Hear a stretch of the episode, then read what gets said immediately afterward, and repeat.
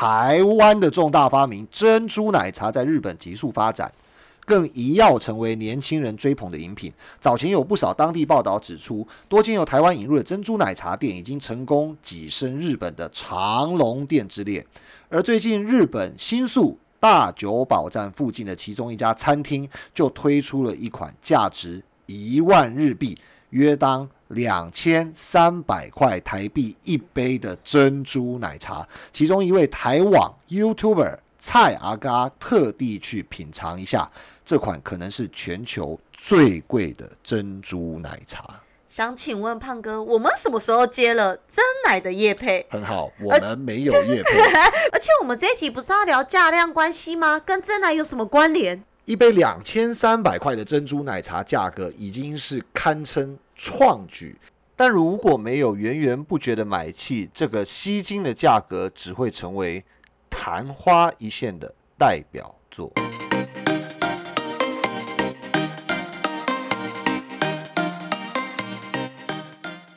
欢迎收听美股神偷，大家好，我是爱投资的胖哥，我是爱投机的俏妞。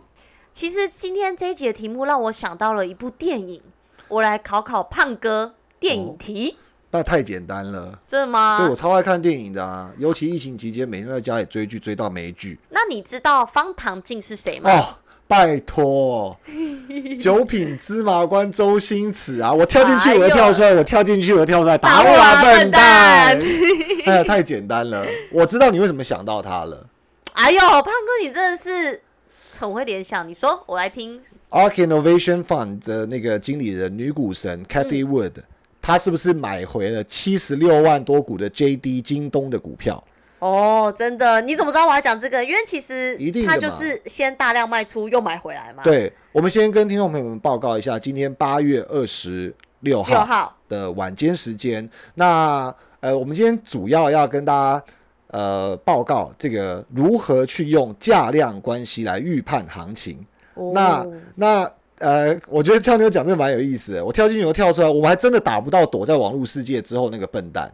嗯，可是那个笨蛋永远都是把人家害惨。嗯啊，我我不是我不是指 Cathy Wood，我是指就是很多放消息的人啊。是，那通常放消息的就是投行，可能 Morgan Stanley，可能 J P Morgan 这些这些机构，但是。呃，他放出来的目的有时候跟单纯的交易其实不是吻合的，或者是并没有呃绝对的关系，对绝对的正向关系去利多到我们，嗯，然后我们可能会拿到一个比较慢的资料，这也是为什么今天这个成交量的重要重要性。啊，所以成交量有非常多的样态，我们就带听众朋友们来一起好好的。解读解读，没错，总共有九种样态。哎，今天讲得完吗？讲不完。今天你姐生日，好像急着回去切蛋糕。不好意思，听众朋友，我们这一集又要等到下周二才会上了。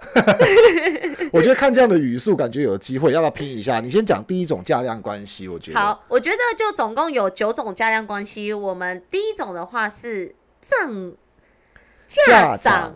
量增就是都是同步上涨的。OK OK，价涨量增，那价涨量增有什么？这听起来就很正向啊，因为价格涨，我的我的买盘人气也持续在上涨嘛，等于是成交量有，然后也伴随着价格上涨。嗯，我觉得就有点像，虽然这不是好事啦，就是疫情发生的时候，台湾疫情今年比较严重的时候，对，我们不是很多人去美国打。疫苗吗？对，那当到那时候，其实大家也原本预估说，其实疫情不会出国，所以航空公司其实就不会有人去搭嘛，可能他们股价就会跌什么的。可是反而因为打疫苗的需求，让这个航空的一个飞到美国仓位最贵，商务舱有到二十四万，都有人要去抢着买，而且还候补也要去买，所以等于是说。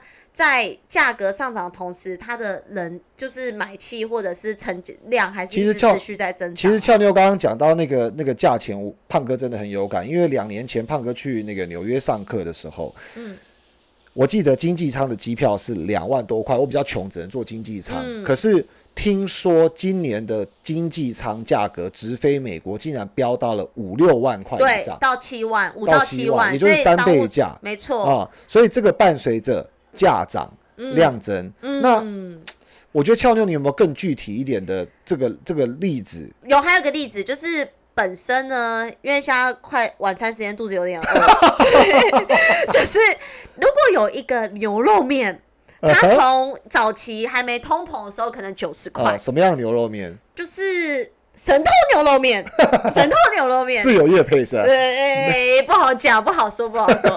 就是它从九十块，可是很好吃，你就一直回味那个味道。可是它涨价变成一百二十块，再变一百五十块，再到两百块，可是它就一个月就只能出五千碗，没办法再更多了，所以店家可能就持续把那个价格提高嘛。就算提高到现在两百五十块了。我还是会去吃，订单还是超过五千万。没错，就是等于是价格涨，量还是持续增加，就知道说这个牛肉面不会倒。神偷牛肉面大红大紫。你先讲一下这家店到底在哪里？之后听众朋友就会知道了。有这种事？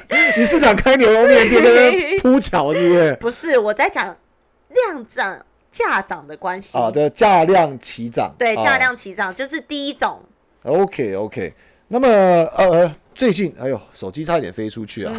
最近听到牛肉面太饿，最近有没有什么这个股股票的走势可以作为一个范例，然后符合价涨量增形态的？有的，有一家代号 CLF 的克里夫兰钢铁公司，是成立于一八四七年，总部位于美国俄亥俄州的克里夫兰市。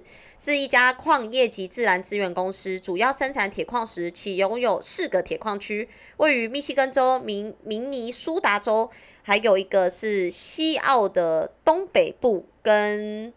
一个你不会念的名字是的，然后主要生产生产矿及铁矿粉，那铁矿石产品主要销售对象大多是一贯的钢铁企业、亚洲钢铁生产商，分布在欧洲、美、北美、大陆、印度、南美等地区。公司前身为克里夫兰天然资源公司，并于二零一七年八月变更为现名克兰夫铁。克里夫兰哦，克里夫兰钢铁公司。好的，让大家回到。价量关系上，这家公司先打开你的月 K 线，从月 K 线二月以来，你会发现呈现一个非常典型的价量齐扬关系。哦，股价不断的上涨，成交量也不断的持续拉升。表示市场上的买气非常活跃，而且在此段期间，二月到八月短短半年的期间，股票价格上涨了百分之八十五，从最低的十三点三块上涨到昨日收盘价二十四点六一块。哦，所以这就是量价涨量增。对，也就是传说中的价量齐扬，就多头行情。对，这是一个最好的状态，而且股价涨涨涨，然后股民还是买买买。第二种形态也是很重要的形态啊，是价涨量缩。哎，这真的很重要。对，就很常被骗，就是看到它价格一直攻坚，觉得哇强势股追起来，就没发现它成交量其实是萎缩的。那它比较文言的意思就是说，如果这个股票是刚上涨而已，就是涨势的初期，刚开始悄悄的往上走，没错。可是成交量却没有很多，就代表要出现一个警讯，就是它的股价通常不弄不不易攻坚，就是不不容易涨上高点。代表没什么人在做它，或者是没有什么大户进场。对，顶多就是只是反弹而已。可是如果是在目前这个股价是在高档发生价涨量缩，就代表说它价量是背离的情况。嗯，那接下来的走势就准备可能会下跌，所以不要被骗了。简单来说，价涨量缩就尽量去。避开他，对，避开他不是好事情，就对，没错啊。举例一个比较生活，就是胖哥有看到之前有个新闻，就是曹希平去买高丽菜的新闻。哦，就他自己去看。你这年代认识曹希平这样子资深曹希平很好笑，哎，对，我认识。对，然后他去买菜的时候，他自己煮嘛，他发现一颗高丽菜竟然要。多少钱你知道吗？两百多块啊！我对，没错，两做菜。OK，两百多块，然后买完之后他就说，那还不如他去买便当就好。他买完菜，他回家自己洗、自己切、自己煮，然后花了两百多块，他去吃一个慈善便当。两百两百，如果两百看多到哪边？如果两百五十块可以买两个便当。对啊，对，那我也要两个便当换一个高丽菜啊。啊，是啊，所以呢，啊你看谁以后要再去买高丽菜了？它价格涨成这样，可是到时候买的人却变少了，这样说，那就代表高搞不好高丽菜未来价格会下跌。哇，你对你这集录完会不会有没有？农农民的这个是 收入都被你搞坏对，掉他？还找我叶配，我再帮他拉起来。对，所以这个是比较偏生活，就是我觉得价涨量说对于市场或者对于菜价都是比较偏不好的啦，就是未来它的价格可能或走势会有一个下跌的疑虑。好啦，那这样子胖哥也要来大胆的跟听众朋友们分享一个嗯股市上运用的形态。胖哥为什么说大胆呢？因为这只股票叫做 NVIDIA，代号 NVDA，是所有人心目中的第一志愿股。当红炸子鸡耶，你竟然要讲这一只价涨量说？没错，在七月以前的两个月，这档股票其实都是一路往上攻坚的，嗯。而且大家都听说它要做这个分割的消是息。就涨太多啊了，，我们其实，在很早以前有跟听众朋友们分享过，其实分割代表这间公司是好公，司，嗯。对，因为它的股价就是因为涨太多，才可以拆股变成便宜，对。然后吸引低价的这个买盘，所以其实大家听闻这个要拆股的讯息，也算是一种免费的广告。它的股价不断的在攻坚，可是七月前面的两个月，NVIDIA 其实一直呈现价涨量缩，当时从这个分割后股价一百七十块一路涨到两百零九块的一个价位，嗯，但是量缩的结果导致七月上旬开始展开一波百分之十五的跌幅，哦，嗯，所以所有的涨势又一切回到了一百七十八块的起点。所以其实价格跟成交量要一起看啦，就是不是只看到这只股票一直上涨就去追。没错，那么也跟听众朋友们分享，从八月中下旬，也就是拆股过后的震荡期结束以后，其实 NVIDIA 它又陷入了价涨量缩，哦，所以大家如果想进场，可以稍微停看听，或者是如果你手上有股票，而且是非常重压的，也可以考虑要不要高档做获利调节。我觉得这个形态真的蛮重要的，因为我之前在做股票的时候，其实我都是比较追强势股，可是我通常没有在看成交量。反正我就觉得，你会股价会上涨，就代表有人买你，有人买你就代表说，其实会越来越多人买你，所以我就追几只股票，后来发现其实。回头来看，因为后来是赔的嘛，我赔完之后我才会去看为什么赔嘛，才发现其实它的那那时候的成交量其实一直在递减的，所以后来我在这个形态看到这个时候，就想到我其实很多股票交易的形态其实都有踩到这个，对，所以我觉得其实成交量真的蛮重要的。嗯，那我觉得还有一个可以举例啦，我们刚刚举例高丽菜了，我觉得我觉得牛肉面也可以举例。啊，又有。对，你看，如果是神偷牛肉面，今天 你看今天如果说牛牛那个牛肉的价格一直上涨，那我是老板，我就觉得说，嗯，那我应该要把里面的牛肉偷偷的减少。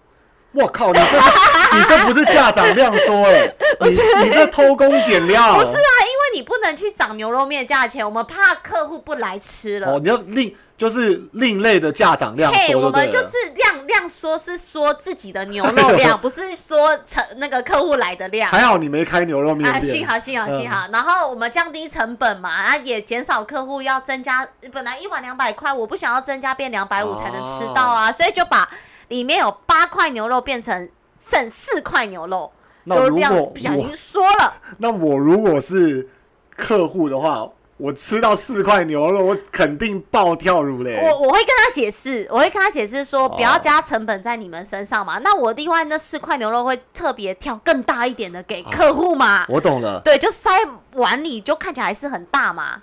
所以老板的生意也就量缩了。对，然后生意是这样说的，所以这好像也是不好的，所以要跟听众朋友讲一下，这个形态要格外小心。第三种形态就是价涨量平，就是价格上涨，但是量是平的。啊，就是说就说价钱一直变高，但是嗯。成交量并没有随之变大，但是也没萎缩嘛，是吧？是，就等于是没有没有好也没有坏啦，就等于是，比如说好了，再举例一个，嗯。神偷牛肉面，今天他卖两百块，我来了一千个客客人来吃，啊哈。涨到两百五十块，还是一千个客人来吃，啊哈，那这个听起来不错啊。都要听起来不错，因为价格因为量没有客人来，客量没有变少啊。对啊，这店越赚越多啊，所以呃，我投资它应该是不错的啊。对，那可是今天会有一个风险，就是你现在听起来就是其实这个形态是也没有不好，但是有一个风险就是突然涨到了价格继续上涨，涨到了三百块，啊突然胖哥出来抗议了，说黑店卖太贵了，对，卖太贵了，不越来越黑。加料又加价，没错，然后你就是那个头部形成的，就你是号召抗议的人，号召抵制。对，抗议的人出现了，然后这时候呢，你就开始抵制，所以我的量就缩了，就变哦价涨量缩。就客人量就缩了，啊没错因为某一个空方来出来抵制，对，所以形成可能某一种媒体或者是各种拉锯的这个力道的时候，对那就形成上一个形态，价涨量量缩，那就准备要准备头部确立啦。嗯，所以呃，我们是不是可以这样说，在价涨量缩之前，其实量平都还是算 OK 的形态，没错没因为表示说这个店家并没有花更多的材料，花更多的技术，但是它的价钱在上涨的时候，消费者都能接受，所以嗯，整个整个公司是能够更赚钱的，没有不好。也对，没有不好，价涨没有不好量平没有不好，这个形态没有不好，但是你要注注意有会不会量缩哦所以这个那量缩就会是不好的。所以这个时候要非常很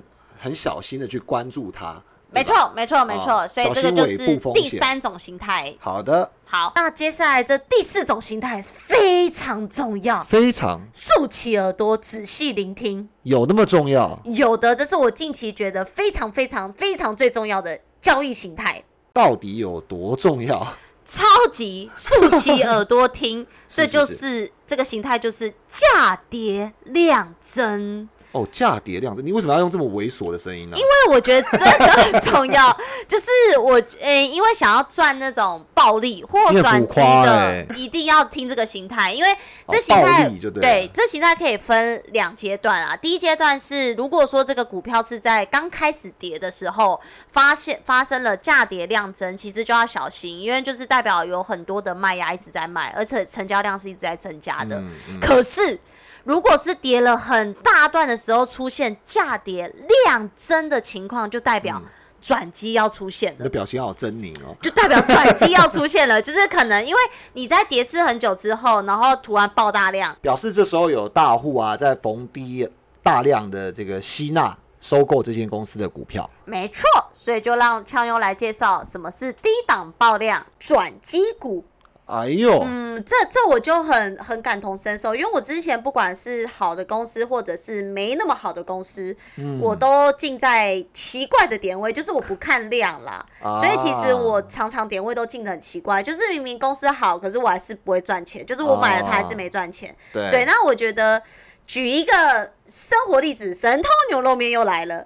对，就是我们有提到说，假设老板偷工减料，对，然后就造成胖哥带头起义，就是嗯大家都不来吃了嘛。我是胖哥是客户嘛，胖哥是客户，啊胖哥那是客户对，那假设我是股东好了，神通牛肉、牛肉面后面的股东，啊对，那价格这样一直在跌的情况下，其实我自己股东就不想持有这间公司啦，我就大量抛售，我就跟着其他股东一直抛售，一直抛售所，以所有的股东都在想要退股，没错，所以就造成价格跌，然后成交量一直增加，因为我一直退股，啊因为一直卖股票，所以对整个股票就看起来表面好像很活跃，可是实际上都是有一些愿意坚持的人把这些原始股东的股给收回来。对对对，所以你看哦，成交量一直很活跃的情况下，价格却一直下跌。那这时候不应该去买啊。对啊，这就是很不好。就这间店，感觉这个公司有神偷神偷牛肉面要接。二连三的大家都要卖股票。对，没错。所以其实如果说刚开始这间公司发生了这样情况，其实这个是投资人不应该去碰的公司。百跌八十，八十跌七十嘛。对，就可能会腰斩再腰斩。可是我觉得有一个情况就是，如果今天它跌了很久，比如说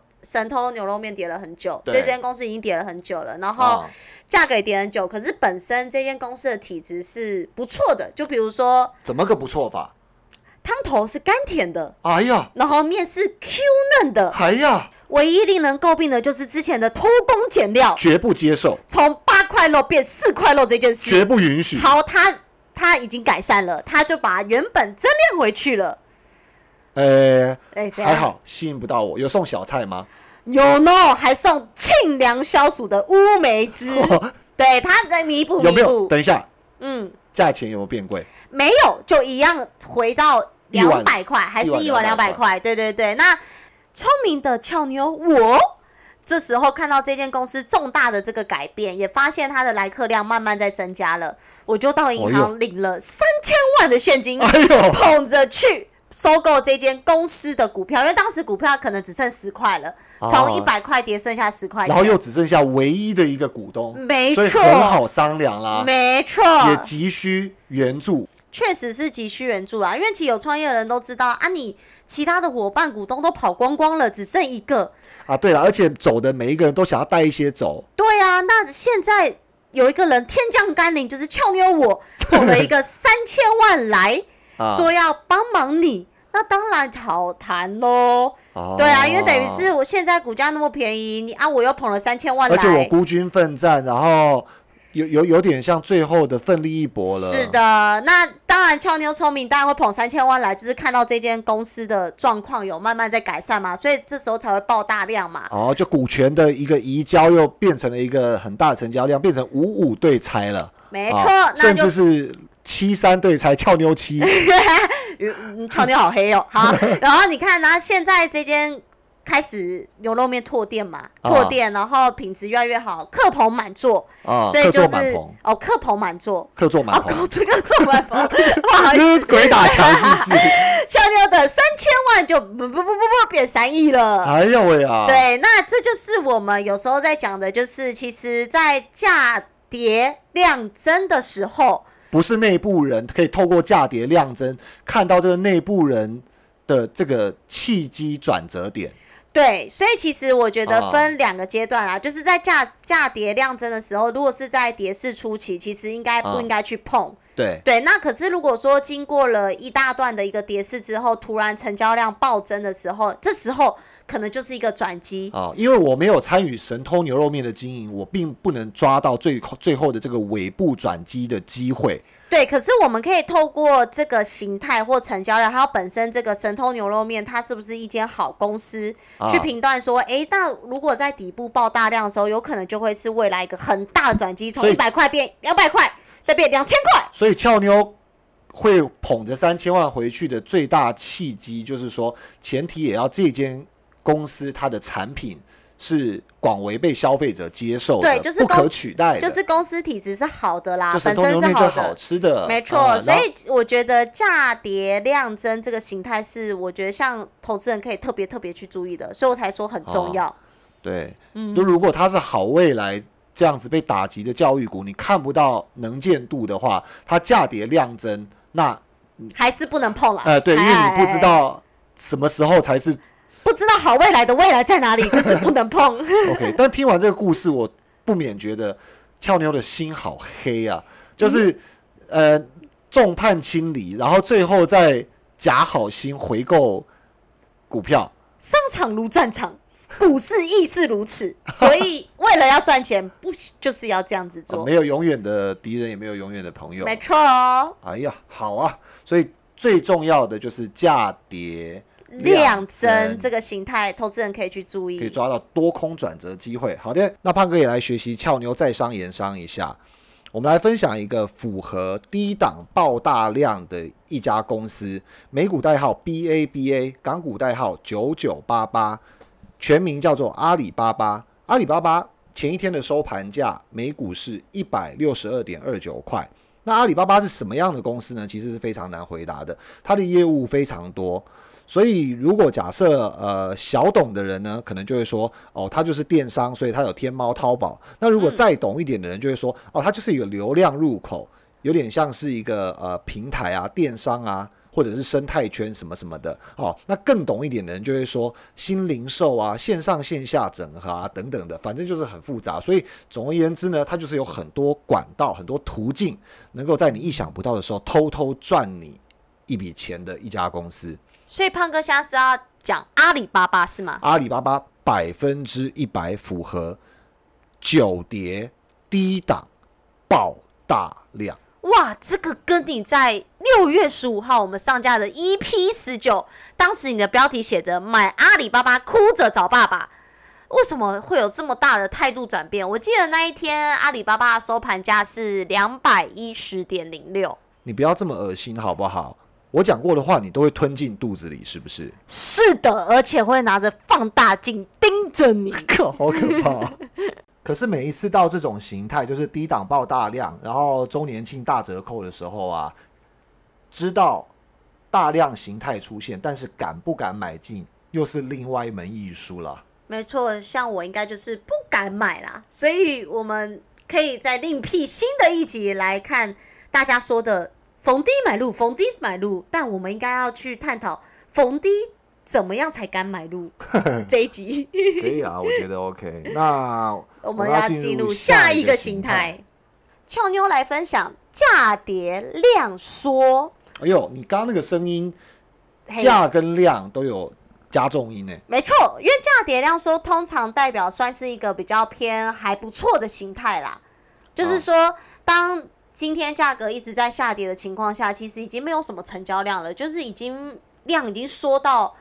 没有买卖量了哦，就没有人也在持续抛货这样。对，就没有人持续抛货，也没有人持续买货。那通常在这个情况下来说，它已经缩到一个极限了，会形成一个我们常看到一个凹洞，就是一个 U 字形的一个凹洞。成交量那边凹凹的。对，凹凹的。那通常来说，这会是一个呃可能的未来可能的一个转机啦。就是说，当今天有买盘大量进来的时候，其实就很容易拉抬这个股价上来。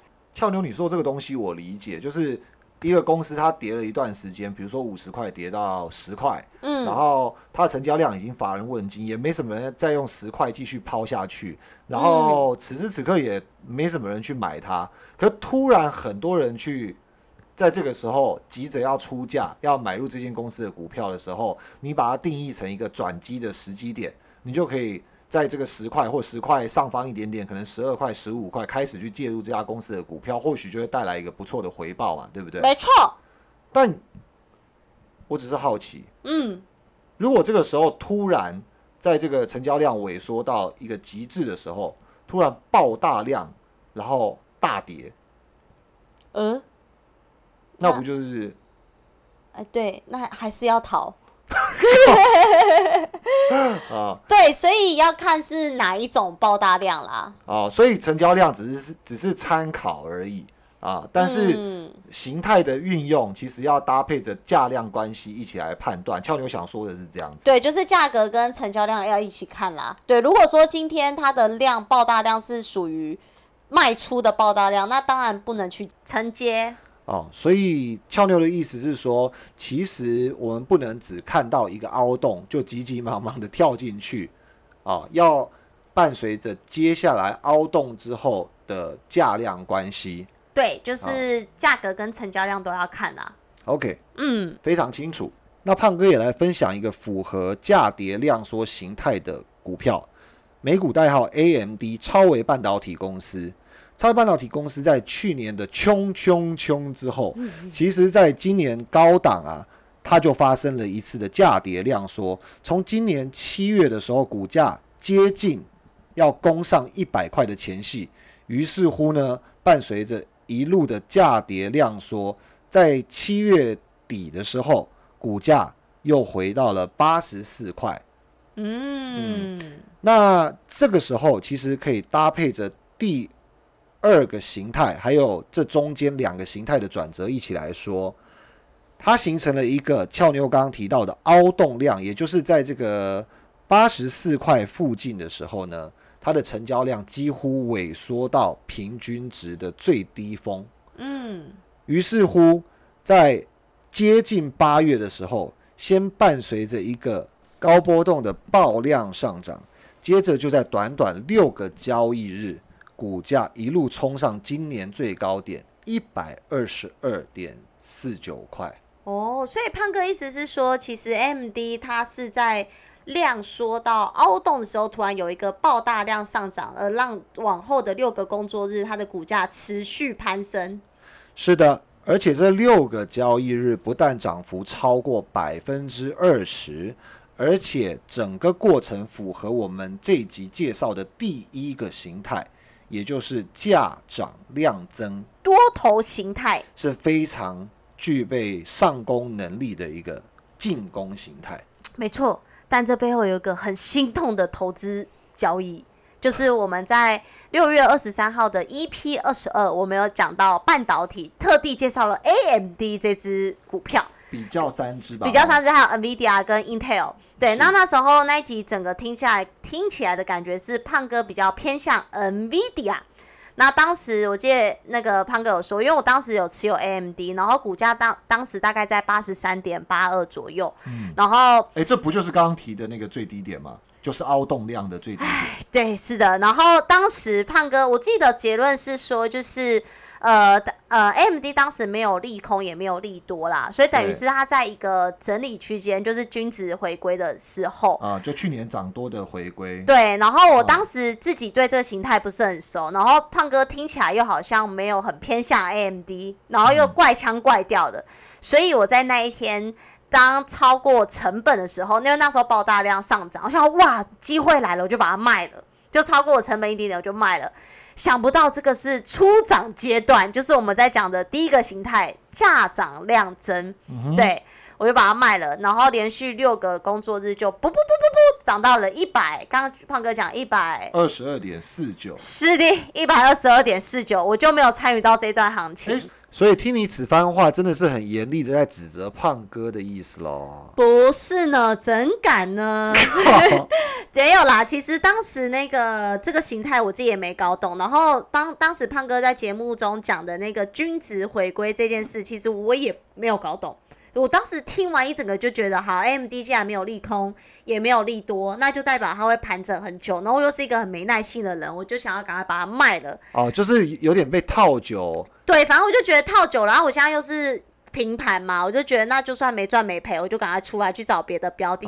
那哪知道原来它的均值回归，现在反过来来看，其实它就是一个多头的均值回归，所以其实是好的。啊，就是它股股价其实乖离那些平均嗯交易成本平均线。哦，都离得比较远一点。对，然后当时他就爆了一根大量，然后价格又上涨。我当时回归完之后，回归完之后爆大量上涨，然后我当时就觉得它是一个逃命，我竟然以为它是一个逃命的机会。所以你在均值回归到均线，嗯，然后确定有撑，然后形成我们刚刚讲的这个修正的这个量缩。嗯，凹洞量形成完之后，然后爆量上涨的初始阶段，就直接给它卖了，就给他卖了。对，那正常如果我那前面持有很长时间嘛，对，就是持有很长时间，我就觉得被套很久啊。那好不容易等到这个上涨的机会，就想要把它卖了。但是如果有有很清楚到现在俏妞如果注注意这些形态的话，其实我就不会卖了，因为其实就跟我们刚刚第一个讲的，它是价涨量增的情况嘛，其实就是一个多头的。啊，就不会白费了你前面报了那么久的时间，然后最该报的时候六个交易日就让你少赚了二十几个 percent，二十几趴吧？对，没错。辛苦了，辛苦了。没事，等一下从从错误中学习。等一下，请你喝凉的。谢谢。那第六种形态就是价跌量平，价跌量平，价格在跌，但是成交量平平的。没错，我觉得这很明显啊，就是站在场边看就好了，因为其实。呃，逻辑上就是今天价格一直在跌，可是其实成交量就是持平在那边，就代表说其实多空的态度不明确啊。啊，对啊，那进来其实多多空的态度不明确情况下，它价格还是持续跌，那只有两种可能，就是价格会继续跌，要么就是价格也不会上涨。所以其实这根本不用出手啦。我觉得就是我们碰到这个交易形态的时候，其实就持续观察，持续关注。那前提是。如果那是我们喜欢的企业，我们才观察嘛。如果我们连我们连我们连不看好或不喜欢的一个情况下，又遇到这种价跌量平的这种平平无奇的形态，那就干脆就把它踢到那个观察区外面。是的，就不用去看这个形态了，不用急着去追踪它了。没错，没错。所以这是属于一个不重要的形态。俏妞，我有问题。你说，那如果手上有这家公司的股票怎么办？好，那我会持续观察。其实我就不会出啦，因为其实它没有爆量下跌啊。那我就会把它列入到观察区。了解，明白。好啦，我们进入第七个形态是价平量增。价平量增啊，就是股价平平无奇，嗯，但是量一直在增加。OK，这听起来就不是一个好兆头。哦，这对，因为其实当量在增加的时候，其实股价却不涨。那有句口诀是：量大不涨，股价要回头。所以其实这个东西在交易形态来说，它并不是一个我们应该要出手的现象啊。因为如果说是在涨势的初期，那可能是主力偷偷卡位，不想让你知道。那等它吃够了之后，未来还会再涨。可是如果在涨势后期，就是代表说接手无力，股价因为抵抗不了卖压，准备回头啦。所以反而，总之呢，价平量增这件事。其实逻辑上来说，就是你量一直有，但是股价却一直不上涨，它就不是一个好现象。就有一点像呃消息面操作者常遇到的利多不涨。比如说昨天晚上发布一个某某公司的财报，然后相较于去年同期暴增九十 percent，但是股价暴跌二十趴。哦，很常遇到这种情形哎。哦。你真是，因为我真的没错，因为我之前都会是看财报这种消息面，比如说呃几月几号公布财报，然后然后分析师预期说哦，它财报会优于预期啊，然后利润会增长多少，营收增长多少，然后结果当真正财报出现的时候，发现它反而没有上涨，股价没有上涨。哎呀，那这个这个利多不涨跟这个呃量大不涨，其实就是一样大理。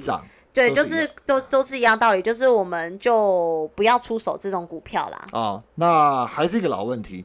那俏妞，我手上有这家公司的股票，该出脱吗？我会出脱，这时候我就会出脱了，因为它一直成交量只有上来，可是它股价却一直没有上来，我就会觉得很奇怪啊，是不是背后有什么阴谋？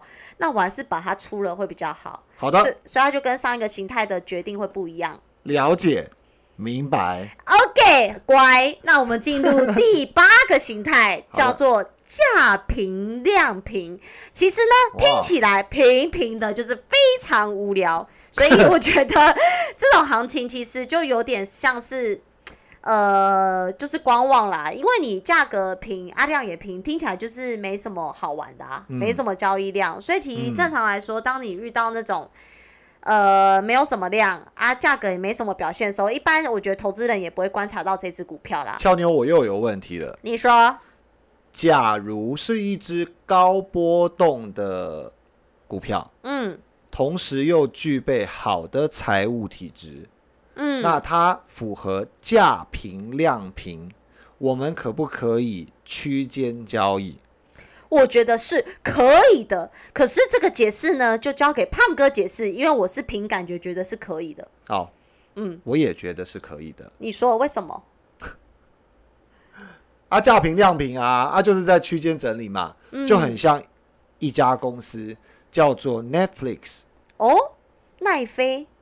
没错，Netflix 在去年疫情大幅受惠之后。它一样穷穷穷，嗯，穷完之后呢，其实一路都呈现一个整理平台、价平量平的一个区间走势。嗯，于是它今年整个股价在四百六十块到五百七十多块之间来回走了八趟。哇，八趟！没错，嗯，所以完全符合俏妞提到的。价平量平，等于是可以做波段操作。是的，而且同时它是一间好的公司，并且实现盈余，但是没有进一步的利多，也没有进一步的利空情形，嗯，产生了这种价平量平的一个形态。当我们发现这种形态确立之时，我们就可以来行使这个区间操作。但如果这个区间其实并不是太大的话，其实我们也不用耗费这么多来回的成本进去操作啦，就观望就好。对对对。可是如果像刚刚胖哥举例的那个 Netflix 奈飞，他如果说在盘整，就是在那个价平量平的时候，它的区间都有大概二十几个 percent 上下的话，其实这个也是非常可观的一个一个操作方式。对，而且相对其实是蛮有掌握度的。没错。清楚。明白。OK，乖，我们讲最后一个形态，价平量缩。哎，听众朋友听到这边会不会已经搞混了？从一到九可真的慢慢听啦，慢慢听就好。对对对，没关系，都可以回放了。对对对，价平量缩呢，通常会是以横盘形式出现。那如果说是已经攻过山坡的，就是已已经攻过山坡攻顶的话，其实在高档会比较形成易形成头部。那如果是叠升的呢，反而是表示它是一个价稳量缩的一个形态。那主要是只要主力有拉抬，其实股价是容易上去的。所以这边有两个法则，第一个法则就是看它是不是攻过山坡，已经在非常高点；第二个法则是它是不是跌了非常深，然后在区间底部整理。所以伴随量缩的一个状况，嗯，就可以准备去抓多空转折了，是吗？是，没错。那胖哥要不要举个例子，让听众朋友比较好？胖哥斗胆帮听众朋友举例，价平平量缩，为什么那么小心呢？因为我现在要讲的是台湾的护国神山，代号 TSM 台积电。台积电的股价经过二零一六年到现在的月 K D 来做研判。已经经历过一二三波的进攻，嗯，当时的股价从二十块不到，在二零一六年以前一路攻到最高的一百四十块以上，涨了七倍之多，哇！但是在今年，听众朋友们都非常清楚，不管是台股的台积电，或者是美股的 ADR，都进入。价平整理区间，嗯，而且伴随量缩，并且攻过山坡。哦，这是一个模糊的兆头吗？哎，我不好说。好的，小声点。好的。希望大家平安。好的。那我们九个形态是已经介绍到这边了。是的。好，那听众朋友听完这九个形态，想必学到了很多，跟俏妞一样。应该是说未来可能可以赚到很多。真的，我觉得，我觉得其实我们这一集会特别想要讲价量关系，我觉得是很重要的啦。因为其实我们呃在挑选好公司或股票投资的时候，我们都会去看这间公司的体质或财报。但当真的要进场的时候，其实我觉得进场点位。的一个重要性，可以从这些成交量跟价格的形态去找一些进场点，所以，我我觉得这也是我要学习的啊。因为我之前其实就是觉得，反正买到好公司，我就直接进场，我也不去看它的价量关系。可是有时候，因为这个举动跟少观察到这些点，其实就让整体的报酬差蛮多的。没错，所以我们在 EP 二三的时候，有跟听众朋友们分享到如何挑选股票的十个方法。不管是从总金，或者是从技术分析，还是从各种的方式去做挑选，其实最重要的买卖点，还是可以给接下来的操作还有心理素质起上一个非常大的作用。也希望这一集的这个节目。可以对听众朋友们未来的获利有很大的加分。在最后节目的尾端，我们来回复一下听众朋友的留言，是我们的老朋友天边一颗星的留言。没有过节就算了，没有带女友吃美食绝对不行。最近台股很难玩，美股冲冲冲。胖哥有没有推荐的价值股呢？可以长放波动不大，而且还是放 V O O 就好。两个有默契的配合，希望节目越来越多人收听。谢谢天边颗星，我来先回复你，你真的很棒。我跟你讲，没有过节真的就算了，还是一定要吃美食，至少可以抚育，呃，安抚一下另一半的心嘛。对对对，我觉得你这留言我看了实在太开心了。天边一颗星真的很会聊天啊。真的。价值股的部分的话，胖哥会为你这个另辟一个这个单集哦，来帮你整理整理。没错，那如果喜欢我们这一集的听众朋友，也记得给我们五星订阅加评论。我是俏妞，我是胖哥，我们下次见。投资一定有风险，股票投资有赚有赔，申购前应详阅公开说明书。所以这是一个什么样的价量关系？价涨量增，价涨量增，大多头，价涨量增。哎，不是，哎，你有手上有股票，那个机会转折来了。我知道，我们下一集见，拜拜。